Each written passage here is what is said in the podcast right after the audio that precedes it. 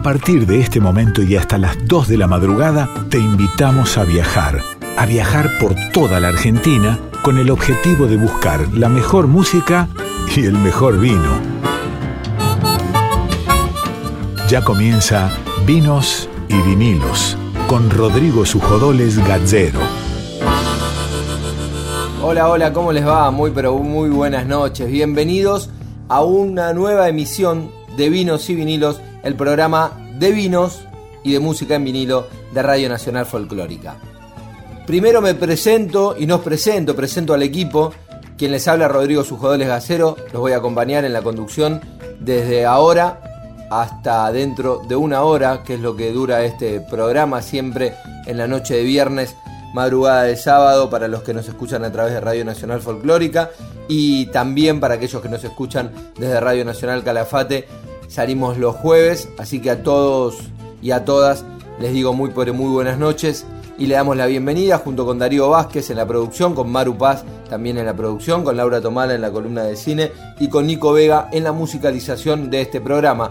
La edición la hacen Diego Rosato y el Tano Salvatori. Si escuchaste algo o recién nos empezás a escuchar y querés revisar programas anteriores, entrevistas anteriores y demás, lo podés hacer en Spotify. Nos buscás vinos y vinilos y ahí vas a encontrar nuestros contenidos, todas las entrevistas, tanto del mundo de la música como del mundo del vino. Nuestro mail para consultas es vinos y vinilos y en redes sociales nos encuentran en Spotify, en Vinos y Vinilos y en Instagram Vinos y Vinilos Radio. Hoy vamos a tener dos entrevistas, las dos ligadas al mundo de la música y especialmente al tango, a uno de los géneros de raíz de la República Argentina, porque con relación al folclore uno a veces dice, bueno, hay como un error de concepto, ¿no? Y, asocia el folclore con géneros en particular. Y en realidad el folclore es la música folclórica de un país que, que va a cambiar. Será uno el folclore de España y uno el folclore italiano y otro el folclore norteamericano. Y sin duda el tango es uno de los géneros que son parte de nuestro folclore, del folclore argentino y por eso las dos notas de hoy van a estar ligadas a ese género. Hablaremos con dos referentes del Sexteto Mayor, una de las bandas instrumentales embajadoras del tango en el mundo, un sexteto que tiene muchísimos años de trayectoria. Juan José Libertela es el hijo de Pepe Libertela, fundador del sexteto y además representante de la banda iba a charlar con nosotros y también charlaremos con el maestro Eduardo Balzac, que es uno de los violinistas actuales y además históricos de este gran grupo, de esta gran formación de tango. Arrancamos con música que Nico Vega seleccionó para esta noche, de Los Tabaleros, Ángel Caído.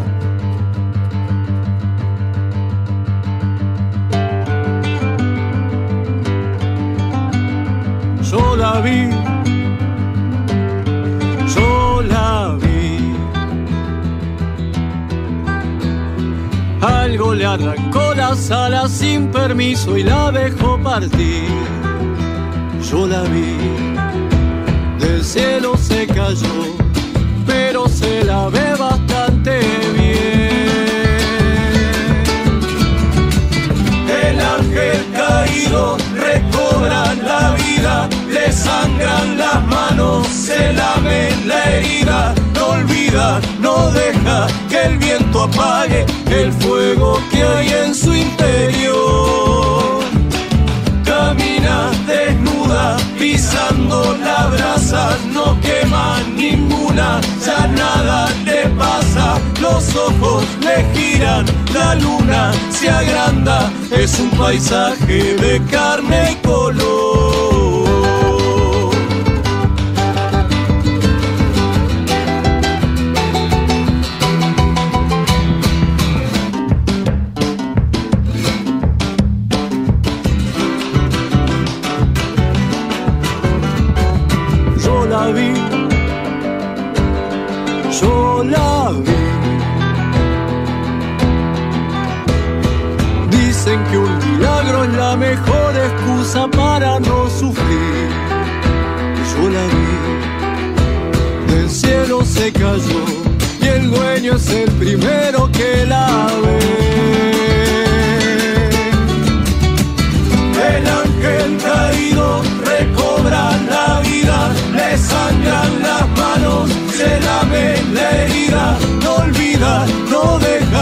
El viento apague el fuego que hay en su interior. Camina desnuda, pisando las brasas, no quema ninguna, ya nada le pasa, los ojos le giran, la luna se agranda, es un paisaje de carne y color. Vinos y vinilos, un programa para degustar con todos los sentidos. un paisaje de carne y color. Seguimos en Vinos y Vinilos, acá por Radio Nacional Folclórica, un, un momento de hacer entrevistas, como todas las noches hacemos entrevistas con distintos artistas, y en este caso nos vamos a dar un enorme placer de poder hablar con uno de los integrantes de la formación de tango más longeva, me atrevo a decir, que tiene la música nacional y además una de las formaciones de tango que son sensación en el mundo, como es el caso de Sexteto Mayor, y en este caso estamos charlando con histórico del sexteto, el maestro Eduardo Balzac. Maestro, muy buenas noches, gracias por charlar con nosotros. Bueno, buenas noches para el estimado público de, de Radio del Estado, ¿no? Sí. Sí, Radio Nacional, folclórica. Y está la, estaba Radio El Mundo antiguamente. Ah, Exactamente, ese mismo. Maipú 555, se habrá ido ahí, sí. Bueno, ya que nos decís eso, ahí el- le decimos a la gente, el Radio Nacional Folclórica eh, funciona donde, como decía el maestro, funcionaba Radio El Mundo, que tiene un auditorio donde tocaban las orquestas. ¿Te tocó tocar ahí, sí. Sí, yo toqué así, sí. Se hacía todos los días, por ejemplo, hacíamos cuatro entradas, de 10 a 10 y cuarto, después de 2 a 2 y cuarto, martes y jueves. Después sábado y domingo, los bailables, que venían de 6 a 9 de la noche, sábado bailable. La- las tres grandes emisoras, El Mundo, Belgrano y Splendid. Y yo tenía compañero mío, Mario Abramovic, Sí. Sí, que estaba. Él tenía siete orquestas, estaba ahí. Corría como loco, dice. Mario Abramovich, compañero tuyo en el, en el Sí, hace 50 años, sí, sí, sí. Eh, un gran violinista. Yo aprendí demasiado de él. Contanos cómo fueron tus comienzos en la música, Eduardo, ¿fueron en el tango o arrancaste por otros géneros? Y realmente sí el tango, porque yo iba con un maestro, yo tenía siete años, seis años y medio, eh, cerca de Castro, vivo en Lanús. Y a cuatro cuadras quedaba el maestro Pedro Repeto Perico. Y lo primero que me enseñó es un tango, el tango El Garrón. Ajá. Y después de ahí, eh, viste, el violinista toca un tango para, eh, eh, para según el maestro. Pero después ya de- los libros son todos para música clásica, ¿viste?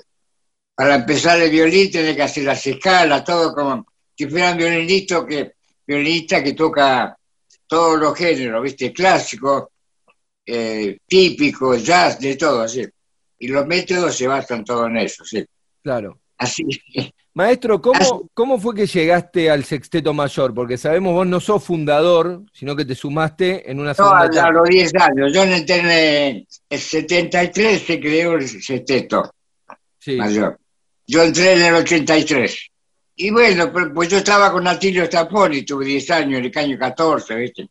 sí, Entonces, Pepe y Estazo, ¿viste? Utilizaron Sí. violín porque había un violinista muy bueno que era Miseleski, Miser le llaman, sí. y falleció entre, entre ellos.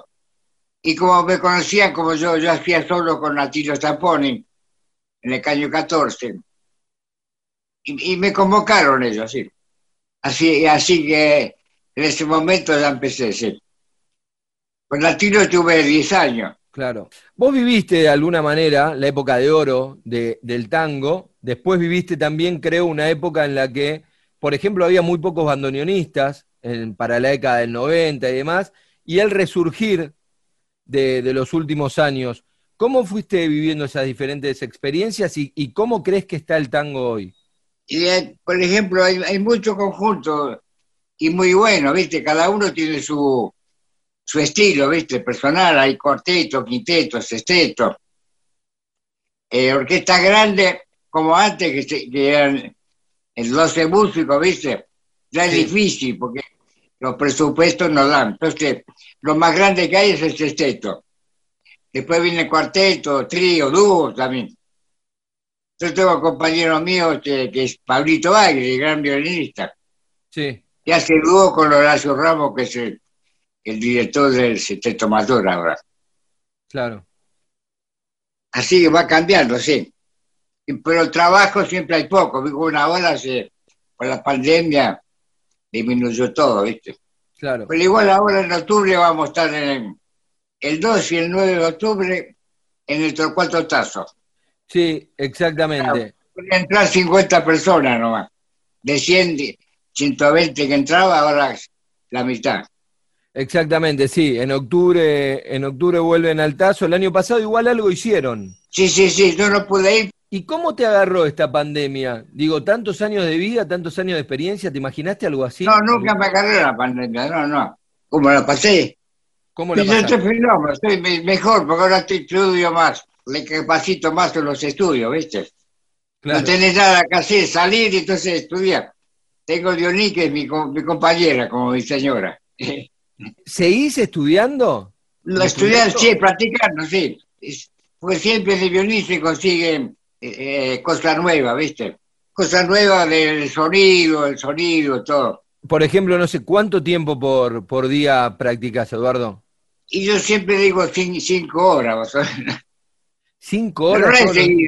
Pero una hora, ¿cómo? Vemos la siesta, una hora después, una hora después, así que ah, cinco horas más o menos. Vos decís, con el violín siempre se encuentran cosas nuevas. Me cuesta imaginarme una persona con tantos años de experiencia en un instrumento como vos, ¿qué nuevo puede encontrar? Sin embargo, sí, hay siempre cosas nuevas. No, nueva, eh, nueva para uno. Eh, en base al sonido, ¿viste? La forma de tirar el arco, para un costado, para allá, para la presión del, dedo índice del arco de la mano derecha. Todo, todo incluido va. Y eso lo va descubriendo uno, estudiando. Eso no, no hay maestro que enseñe eso, dice, cada uno sabe lo... hay que tener el oído, ¿viste? Refinar el, el sonido que salga respirado y, bueno, que salga bien. Entonces vos decís que eso no, no hay forma de enseñarlo, eso es con la práctica. No, no, únicamente enseñarlo que el alumno te escucha vos y te vea cómo tocar. Esa es la mejor manera. Pues yo cuando estudié con Enric Sering, no estudié este efectivo, pues estudié unas cuantas lesiones, ¿viste? Al mirar cómo hacía él, uno lo imitaba, Y el sonido, te, queda en el oído el sonido de, del maestro. Claro. Es muy bueno, sí. Bueno, maestro, ¿cómo crees vos que fue cambiando el sexteto a, lo largo de los años cuando fue cambiando tanto la formación? ¿O si siempre fue lo mismo y solo cambiaron los... los... Ah, no, siempre lo mismo, sí, sí. Siempre queda eh, los muchachos que están nuevos, por ejemplo, está... Yo, lo voy a anunciar al Fulvio, el pianista Fulvio Giraudo, sí. el contrabajista Quique Guerra, sí. bandoneón el Ciña, el Pazla Ciña y Ciarreta también, Luciano Ciarreta también.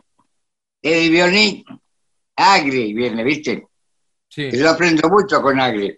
O si no, viene César Rago. Sí.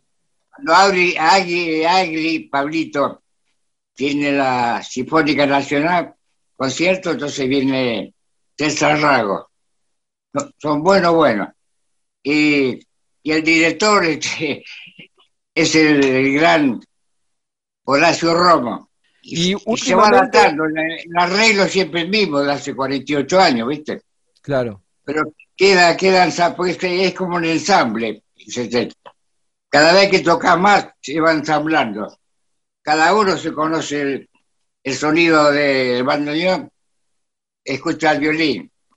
Y el violín escucha el bandoneón, el contrabajo, el piano, todo se va haciendo un ensamble.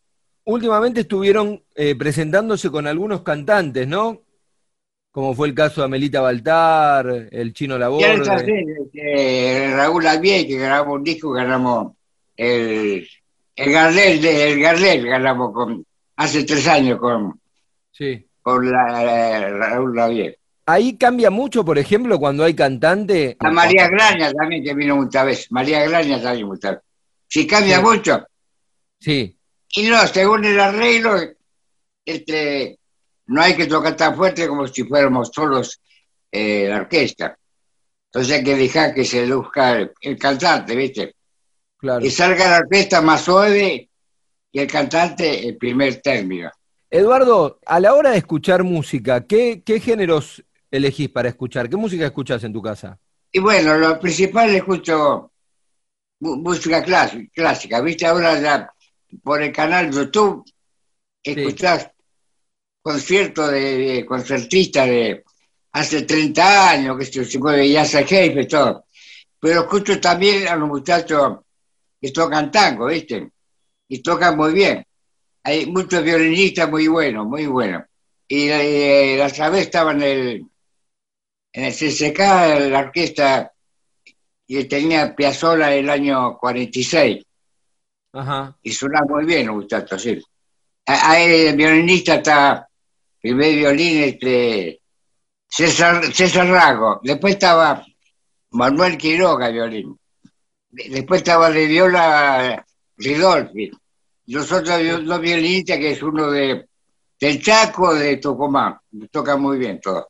Muy bueno. Estaba Tiraulo ahí también. ¿Qué opinas sobre la gente que dice, incluso en, algunos músicos, que el momento del tango ya pasó? Creo que no, no, no. Y sí, va, va cambiando algo, ¿viste? Pero si, siempre queda, siempre. Sí. Claro. Imagínate que en, Europa todas las orquestas sinfónicas tocan, eh, por ejemplo, por una cabeza que de Gardel lo, tocan casi todo en todo el mundo. Los solistas que son solistas de primera, ¿viste? ¿Querés que toque violín? Me encantaría. Sí, me encantaría. ¿Lo tenés a mano? Sí. A ver. A ver, a ver cómo sale, si sale bien. Bueno, ahí el maestro Balzac ofreció tocar el violín y ahí está. Lo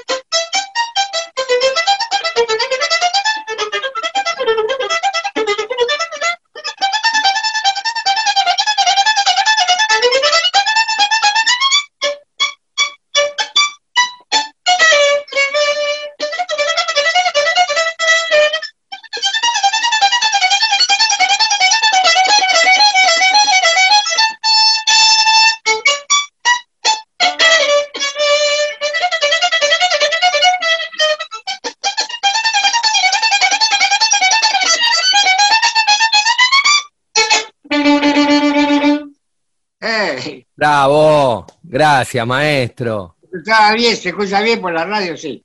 Sí, se escucha perfecto y al, y, al instante se reconoció ese por una cabeza de Gardel, espectacular. Así es, lo conoce por todo el mundo, sí. Por una cabeza, sí. Y de Piazzolla, casi todas las orquestas sinfónicas, solistas del mundo lo tocan. Por ejemplo, las estaciones de Piazzolla, o Biblión, que, que, le queda la que toda cada orquesta eh, tiene el repertorio eh, eh, composiciones de Piazzolla. Así que el tango a veces se, toca más en Europa que acá en la Argentina. Hablando de eso, vos viajaste muchísimo con el Sexteto Mayor. ¿Qué viajes te acordás particulares que hayas hecho? Y bueno, por ejemplo, en Francia tuvimos como 20 veces, en Alemania 10. Eh, primero fue tango argentino que tuvimos. Sí. Del año 83 con Obresol y Segovia. Y después Tranco Pasión. Así que estuvimos entre los dos más o menos 25 años viajando, por todo el mundo viajando. ¿Y lugares que te llamaron la atención que por ahí nunca te imaginaste que ibas a viajar? Sí, qué sé yo, Turquía, por ahí Turquía, Azerbaiyán, este, en Grecia, fuimos la ruina de Grecia que tocamos ahí, en, en Italia, Roma, en China también. China, Japón, Corea también, Singapur, Australia también. Ah, todo, todos los continentes conociste con el sexteto y con el tango. Todos, menos África, África ganó. Maestro, te agradezco mucho por la charla, es un honor hablar con vos y saber que, seguís tocando y que seguís tocando con el, con el sexteto, así que muchas gracias, gracias por esta, por esta charla, es un verdadero placer. Bueno, saludo para toda la audiencia, en la audiencia. Este, y te felicito a vos que haces algo, estás haciendo por el tango bastante. Los periodistas, los músicos, los sonidistas, todos hacen lo, que graban, hacen bien por el tango, ¿viste? O folclore, lo que sea, ¿viste? Bueno, chao, Sarita te mando un saludo también. Gracias a, gracias a Sarita que, nos dio una mano con, esta entrevista, a tu hija, y bueno, y por supuesto gracias a María Inés Flores. Oh, tenemos que dar gracias a María Inés, nuestra María Inés, que nuestra nuestra manager, y el marido que es Juanjo Libertela, que hace todos los arreglos de grabación, todo, que son fantásticos. Así que muchas gracias a todos. y y a Pepe que va a cumplir mañana 89 años. Sí, sí, sí. Y después Pepe mañana se...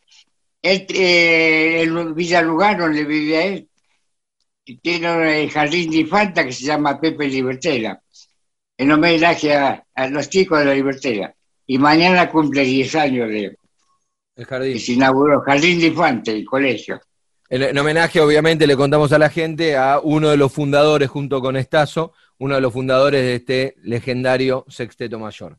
Claro, Pepe, por ejemplo, Pepe Libertina es el pilar principal, digo yo.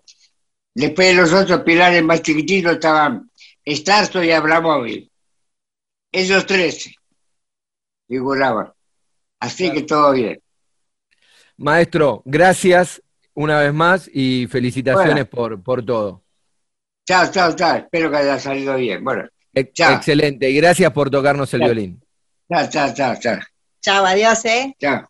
Adiós. Así pasaba, escuchábamos por un lado al maestro Balzac y Sara Balzac, su hija, que nos, nos saludaba y nos daba una mano para esta nota que pudimos hacer con muchísima felicidad y alegría en Radio Nacional Folclórica acá en Vinos y Vinilos con el maestro Balzac un integrante histórico de los imprescindibles del Sexteto Mayor.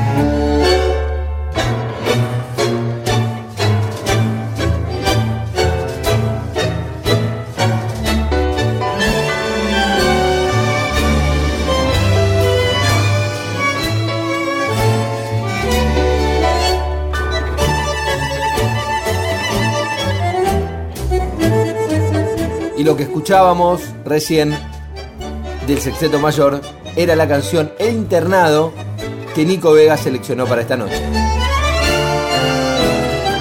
Vinos y vinilos con Rodrigo Sujodoles Gallero. Momento de entrevistas, de entrevistas ligadas al, al mundo de la música. Y en este caso me voy a dar el gusto de hablar con un representante de una de las formaciones de tango imprescindibles, me atrevo a decir, del tango argentino, como es el Sexteto Mayor, la formación musical más fuerte que por ahí en Argentina para el mundo, por lo que representa, por la cantidad de años que están activos, que dentro de dos años van a cumplir 50 años activos. Y estamos hablando con Juan Libertela, el hijo de Libertela, uno de los fundadores del sexteto, que sigue muy ligado al legado de su padre y vamos a charlar sobre él de esta cuestión. Juan querido, ¿cómo te va? Buenas, buenas noches y gracias. ¿Qué tal, Rodrigo? ¿Cómo estás? Bien. Hay un pajarito, me dijo, es el primer Zoom que haces. Sí, sí, sí, sí, sí, sí, no, no, no lo tenía instalado. Yo soy tipo tecnológico, o sea, eh, con la computadora, con todo el estudio de grabación que tengo, estoy súper al día con eso, pero no tuve oportunidad de esto del Zoom, así que es la primera. Bueno, Juan, hablamos del sexteto, digo, vos sos, obviamente tu, desarrollo por ahí profesional tiene más que ver con el estudio de grabación, pero sos músico, formaste parte en algún momento de formaciones ligadas con tu viejo cuando el sexteto se, se transformaba en un conjunto de ocho y vos aportabas los teclados ahí, pero entiendo que es prácticamente, no sé si es la palabra, pero es como una empresa familiar el sexteto, ¿no? Para vos. Es familiar porque primero que el sexteto se fundó en el año 73. Yo tenía ocho años y todos los integrantes del sexteto que pasaron, todos los que pasaron por el sexteto, para mí eran como tíos, ¿viste? Como, como personas de la familia, ¿viste? Digamos, la música de fondo de mi vida fue casi el sexteto. Y bueno, es una cosa familiar, digamos, después que murió mi viejo y que Estazo, el otro fundador del Sexteto, dejó el grupo sin experiencia, así como manager y toda esa cosa, me, sentí la necesidad de proteger eh, ese legado, digamos, porque el resto de los músicos no habían encarado nunca el trabajo de, manager o de representación y estaban trabajando y me pareció que si yo no intervenía podía pasar que eso que o desaparezca o que tome un rumbo que no era, que no hubiese sido el que eh, hubiera deseado mi viejo y estazo, ¿viste? Entonces, eh, así, sin saber, sin, casi sin experiencia, me, puse a, hacer este laburo. Después me di cuenta que, había cosas que sabía, me sorprendía usando casi los mismos códigos y la misma forma de manejarse que él, ¿viste? ¿Qué año fue ese, Juan? Y mi viejo murió en diciembre del 2004 cuando estaban por empezar una serie de conciertos en París. A partir de ese momento, bueno, el, espectáculo que, yo, que el sexteto formaba parte, que era Tango Pasión, siguió con cinco músicos, porque no había forma, estaban todas las entradas vendidas, no había forma de cancelar, o sea, el show debe seguir. Sí. Y bueno, después de, esa, de esa serie de conciertos, el grupo volvió a Buenos Aires y tenían algunos trabajos pendientes, que entonces se ingresó Walter Ríos en el lugar de mi viejo y Horacio Romo en el lugar de Estazo. Y cuando terminaron sus contratos, ahí yo, digamos, como que asumí la responsabilidad del grupo. Y te puedo decir que, o sea, no me fue tan mal, ¿viste? Porque estamos hablando del 2005, estamos en el 2021, hace, hace, un montón que estoy ya con el, con el grupo. Eh, grabamos un disco, digamos, hemos y seguimos, y seguimos haciendo giras y pude mantener al grupo sonando y sonando bien, sonando bien con buenos músicos. En el medio, bueno, fallecieron algunos de los integrantes porque eran toda gente grande, digamos. Eh, ahora queda del grupo del que estaba mi hijo, queda Eduardo Balzac, el violinista que tiene 91 años.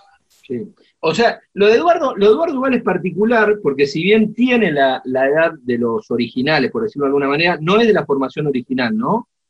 No, claro, él entró 10 años después, entró en 1983, cuando Mauricio Mise, que era el violinista que estaba, se enfermó y no pudo seguir trabajando, empezó a actuar con el sexteto y después empezó a hacer giras y todo y quedó como integrante del sexteto. Contanos, Juan, un poco, para aquellos que están escuchando por ahí, ¿Cómo fue la formación del sexteto? ¿Cómo se le ocurre a tu viejo junto con Estazo hacer esto, que además fue bastante disruptivo en términos de que eran las épocas de las grandes orquestas? y empiezan estas formaciones más chicas, sexteto tango, sexteto mayor. Estazo y mi viejo, ellos ya se conocían y habían hecho cosas juntos. Ah, hubo una persona que, compró la casa de Carlos Gardel en la calle Jean Lloré, que se llama el Vigilio Machado Ramos, era el que y decidió hacer un espectáculo de tango en, la casa. Se contactó con mi viejo y armaron un grupo para esos shows en la casa de Gardel. El grupo no existía, pero bueno, se, lo armó, se armó a partir de esta convocatoria y después quedó armado como grupo, digamos, no era una cosa que ellos decían que, a lo mejor era eventual, iba a durar un par de meses, pero bueno, siguió, siguió y primero era el, nombre que le habían puesto era Sexteto Mayor del Tango, que a mi viejo, a mi viejo le pareció que era un poco como exagerado, entonces quedó Sexteto Mayor. Y bueno, la característica era que era un grupo instrumental, que hacían temas clásicos o temas, composiciones propias, pero, pero eran todas instrumentales. Generalmente había lucimiento de los solistas, eh, violín, piano, contrabajo, todo era, era, digamos, con arreglos que hacían destacar a, los músicos, ¿viste? No nos olvidemos que en esa época ya, no sé, no, sé, no había lugares de baile, entonces no, no había orquestas, los lugares que habían eran lugares nocturnos, que los shows empezaban a las 12 de la noche, como el viejo Macén, Caño 14, Casa de Gardel, Michelangelo, y todo eso. Iban argentinos, iban algunos turistas, digamos. Generalmente hacían dos shows por noche, el primer show era, era con turistas, el segundo, que era como a las 3 de la mañana, era, era ya más para argentinos. Y bueno, empezaron a desarrollar un repertorio, después los convoca la, la EMI para grabar, y bueno, empiezan a trabajar en los arreglos y todo eso, y bueno, grabaron como 10 discos, en, Argentina hasta el 83, la dupla Estazo Libertela era, era una dupla, eh, era el dúo, como el dúo dinámico, digamos, porque, porque había, eh, había cosas que hacía Estazo, que él era representante, ya tenía una oficina de representantes, y, se movía muy bien con el tema de, de, mira lo que te voy a decir, mailing, pero en el año 73, ¿entendés? O sea, ¿Cómo lo hacían ese eh, mailing? Estazo, a cada lugar que había ido a tocar, o sea, iba a tocar a Bragado, por ejemplo, entonces agendaba los teléfonos de las radios, las direcciones, los diarios, o sea, cada periodista o cada radio, cada diario del interior, ellos tenían agendado. Y entonces, cada, por ejemplo, sacaban un disco, hacían, cuando hacían una presentación, mandaban, qué sé yo, 500 invitaciones a todo, a todo el interior, a todas las direcciones que ellos tenían. Eh, obviamente no venían todos porque había gente de, Río Gallegos hasta La Quiaca, digamos, y hacían gacetillas, era muy, era muy inteligente eso, porque eh, en las, las, gacetillas que mandaban para los diarios eh, no era un anuncio del, solamente del show, sino que ellos redactaban como si fuera una nota periodística, ¿entendés? Los diarios copiaban todo el texto y lo publicaban como si fuera una nota periodística ellos decían, contaban toda su historia como si, como si las preguntas hubieran sido hechas por el periodismo. Yo me acuerdo presentaciones en, el viejo almacén del Sesteto, donde de invitado estaba Pugliese, Leopoldo Federico, eh, Horacio Ferrer, eh, iba, iba a la televisión, y hacían, hacían mucho ruido, hacían mucho ruido.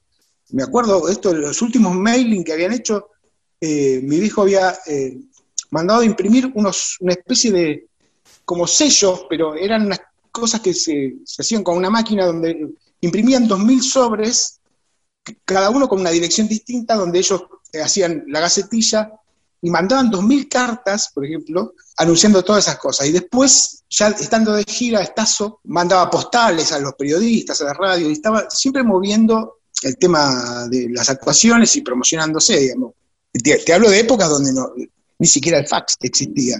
Claro. No, sí, sí, un avanzado en el laburo de prensa. Claro, claro. A partir del 81, ellos empezaron a viajar por Europa y después por Estados Unidos con tango argentino, que un espectáculo fue fundamental cuando, el tango, cuando el tango volvió a los escenarios teatrales de, Estados Unidos, estuvieron en Broadway y todo eso, y ellos estaban mucho tiempo afuera. Y entonces, para no desaparecer de la escena argentina, ellos todo el tiempo comunicaban las cosas que hacían y mandaban fotos y todo eso. Cuando venían a Argentina armaban algún concierto o algo para no desaparecer del público, ¿no? Juan, vos decías que el, sexteto en su principio fue instrumental, con esta participación de los solistas y demás, que además aquellos que no hayan visto al sexteto, lo que le decimos es, el sexteto sigue tocando, de hecho, dentro de muy poquito tenemos una fecha, va a haber una fecha de sexteto en el caso, Claro. Es espectacular verlo, porque ese, ese formato de solista se sigue respetando. Digo, hay un momento en el que lo podemos ver al maestro Balzac, por lo menos haciendo, por ejemplo, haciendo un solo, digo, es, eso sigue funcionando, pero también empezaron, yo no sé si esto fue de siempre, o por lo menos desde que yo veo el sexteto, lo veo recurrentemente, el tema del el acompañamiento de cantores y cantantes. Mira, e, ellos, digamos, fueron un grupo instrumental hasta eh, los 80 que empezaron a formar parte de estos espectáculos que andaban de gira por el mundo, donde los espectáculos incluían baile, cantantes y todo eso. Entonces el, el sexteto tenía partes instrumentales, como siempre, y que se estaba Guillermo Galvé, Raúl Lavie, eh, Alba Solís, Goyeneche, que integraban esos espectáculos que tenían sus partes. Y eso siguió mientras se mantuvieron esos espectáculos que fueron casi 30 años. Y en Buenos Aires volvieron ya que, desaparecieron esas giras gigantes, empezaron a actuar, por ejemplo, en el Tazo o, en el Maipo. Ahí cada tanto aparecía algún cantante, digamos. Mientras tanto, el Sesteto había grabado, había participado en un disco de María Graña, hemos tocado con Sandra Mianovich en el Festival de Zárate, con el pelado Cordera, por ejemplo. hemos hecho hasta experimentos, ¿viste? Cosas, cosas que no eran inéditas para el grupo, ¿viste? Pero bueno, tenemos, o sea, Guillermo Fernández siempre actúa con nosotros, el Chino Laborde, hay muchos cantantes que se integran al grupo. Hicimos un disco con la Vie. Sí, con, con Amelita Baltar hicieron algunas cosas también hace poco.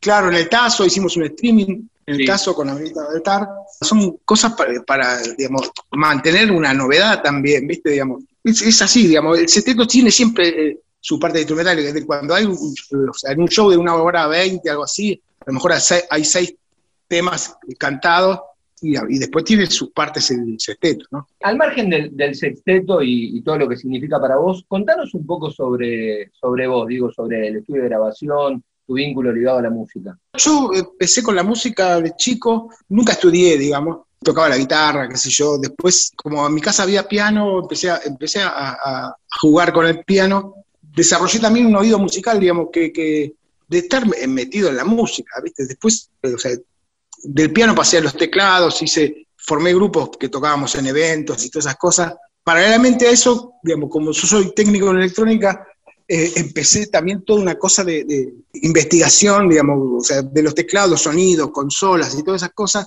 y empecé a grabar cosas para el show que hacía, y en un momento terminado los 90, digamos que hubo una especie de debacle que todos conocemos, 2000, 2001, por ahí, dejé las actuaciones en vivo y me dediqué más a grabar. Y armé mi estudio en mi casa, digamos, que fui primero en una habitación, después en dos, después invadí toda la casa, por lo cual me tuve que mudar. Paralelamente yo tocaba con Jacqueline Sigo, tocaba el piano, que ella canta tango, sí, y me vinculé con la gente del tango desde el lado del estudio de grabación. Y desde, qué sé yo, desde el año 2002 más o menos, casi 20 años, que casi todo lo que grabo es tango, ¿viste? Grabé cosas en vivo, digamos, a Lidia Borda, a la Selección Nacional de Tango, que era un grupo que armó el Torcuato Tazo, con Leopoldo Federico, con Mederos, con Piro, con todo. Y, bueno, estaba, estaba tu viejo ahí. Sí, sí, pero eh, me dediqué exclusivamente al tango porque, sin saberlo también, como eh, era un género que yo conocía bastante más de lo que yo pensaba, digamos. Y bueno, de hecho, digamos, que yo grabé toneladas de discos, ¿viste? Y sigo grabando. Ahora, estas épocas de pandemia son un poco más difíciles, ¿viste? Para grabar, para juntar músicos, digamos. Pero bueno, sigo con eso que, es, que me gusta, me gusta, y es una forma de estar en la música. Yo soy músico y, y trabajo, o sea, grabo como si fuera un músico. Mi actitud es musical, digamos. Es importante porque el técnico de grabación no tiene que ser solamente un técnico.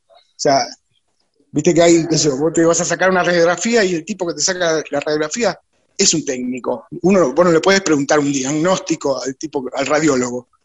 Pero en mi caso yo... Eh, te digo algo que, abona tu teoría. No le puedes preguntar un diagnóstico a un, a un radiólogo, pero qué bueno que estaría, ¿no?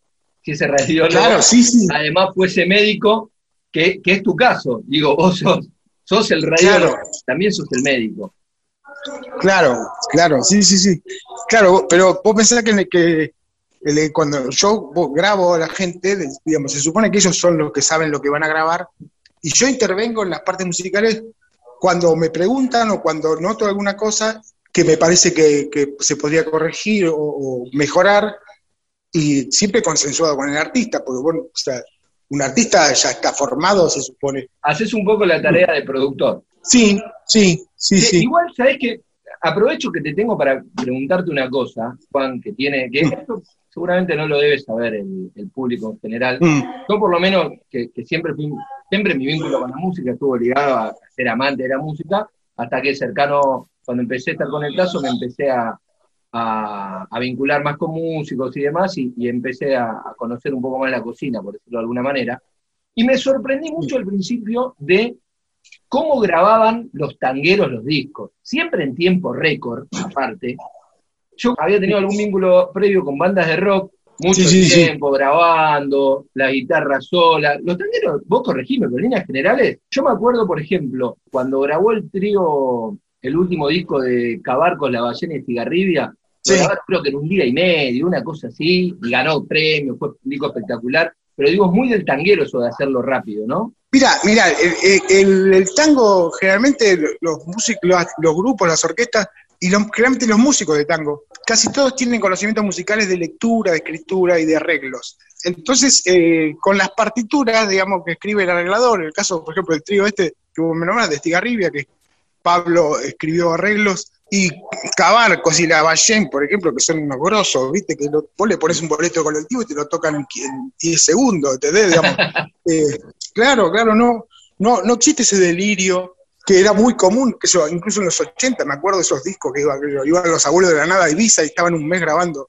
claro. 10 temas, ¿viste? El tango, el tango es más expeditivo. En las épocas en la, de oro del tango. ¿Vos decís que mm. tiene que ver con esto de, del estudio y la lectura? En las bandas de rock, por ejemplo, los grupos, sí, los grupos de rock o, pop, digamos, muchas veces el arreglo o la, instrumentación es una cosa colectiva, digamos. Sale de, zapadas, uno trae una letra y se van armando las cosas que van a tocar sin escribirla, digamos.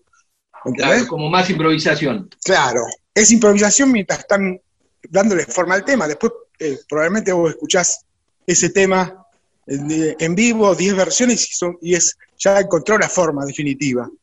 Pero el tango, el tango, vos pensás que en la época de oro del tango, los grupos antes de grabar ya estaban tocando todo ese repertorio todos los días. Entonces, cuando iban al estudio, en una tarde grababan todo. ¿Entendés? Digamos, ya, ya, ya los temas estaban hechos, ¿viste? Ahí me sacaste de, una duda que yo tenía, que yo no sabía exactamente por qué era, y ahora entiendo, claro, tiene que ver un poco con que ya está hecho, por decirlo de alguna manera, y los, los mm. ejecutantes, en este caso son los músicos de tango, saben leerlo y hacen que sea un poco más precisa la, grabación. ¿Qué se graba mucho tango, ¿eh? o sea, muchos músicos jóvenes buenísimos, que es algo que se recuperó. Vos pensás que en la década del 80, 90, casi no había bandoneonistas. Claro. Eh, por eso, por eso, por ejemplo, tenés a Horacio Romo, Pablo Mainetti, Carlos Corrales, eh, bandoneonistas grosos que, grababan con todo el mundo, Porque no había, no había bandoneonistas jóvenes y hubo como una generación perdida, digamos. Había, había bandoneonistas de veintipico de, años y después había de 60, ¿entendés? No había la generación intermedia que se, perdieron, se perdieron en, en época que el tango perdió popularidad, ¿entendés? Esta es una, buena, una buena época del tango, digamos, buena época en lo musical, en lo creativo también, como ya lo comercial es una cosa medio como de segundo plano para casi toda la música, vos viste que, ya no existen los discos, viste, se, se graban de a uno, de a dos temas, se publican en, las plataformas y, después, bueno, ahora estamos en una pandemia donde se dificulta el tema de la actuación en vivo, ¿no? Tal cual. Pero sí, pero bueno, eso se va, se va a recuperar. De hecho, de a poquito estamos volviendo y, en uno o dos años se va a recuperar.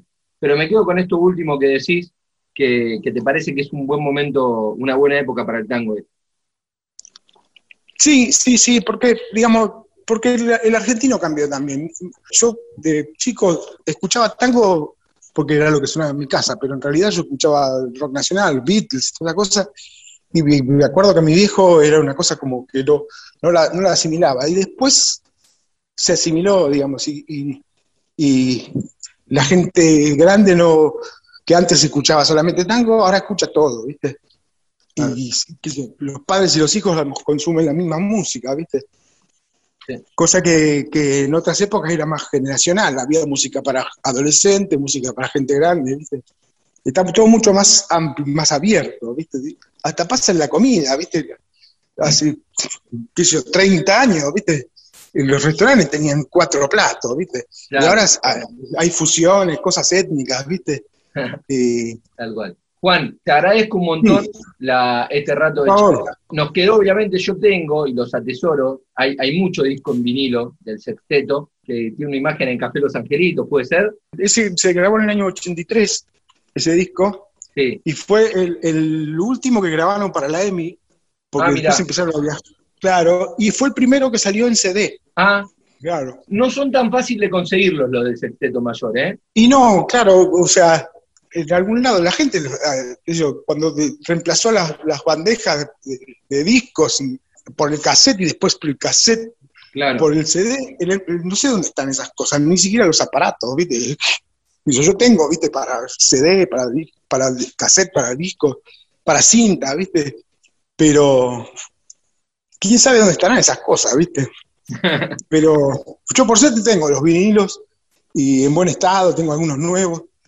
Y cada, tanto rescato alguna cosa. ¿Cuántos, cuántos hay de sexteto, te acordás? Vinilo, por lo menos 10. Ah, yo estaba contento que tenía varios, creo que tengo dos, o sea que no tengo ninguno casi. Claro, la verdad que los discos del sexteto, una de las condiciones que pusieron para grabar en la compañía esta NEMI fue que ellos grababan si les daban la cantidad de horas necesarias para que el producto sea bueno y te puedo asegurar que escuchás las grabaciones de la década del 70 ahora y suenan perfectas, ¿viste? Suenan perfectas.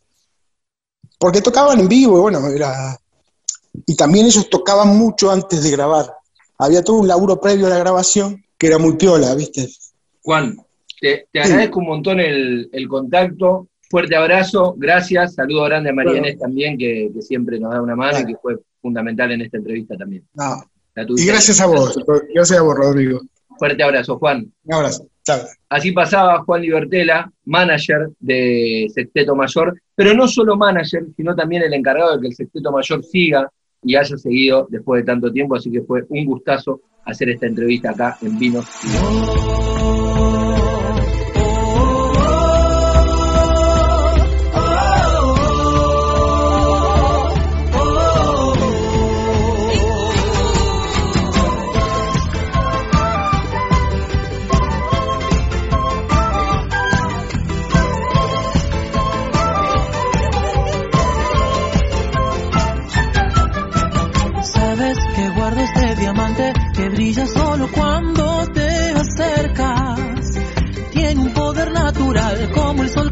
El mundo, mundo.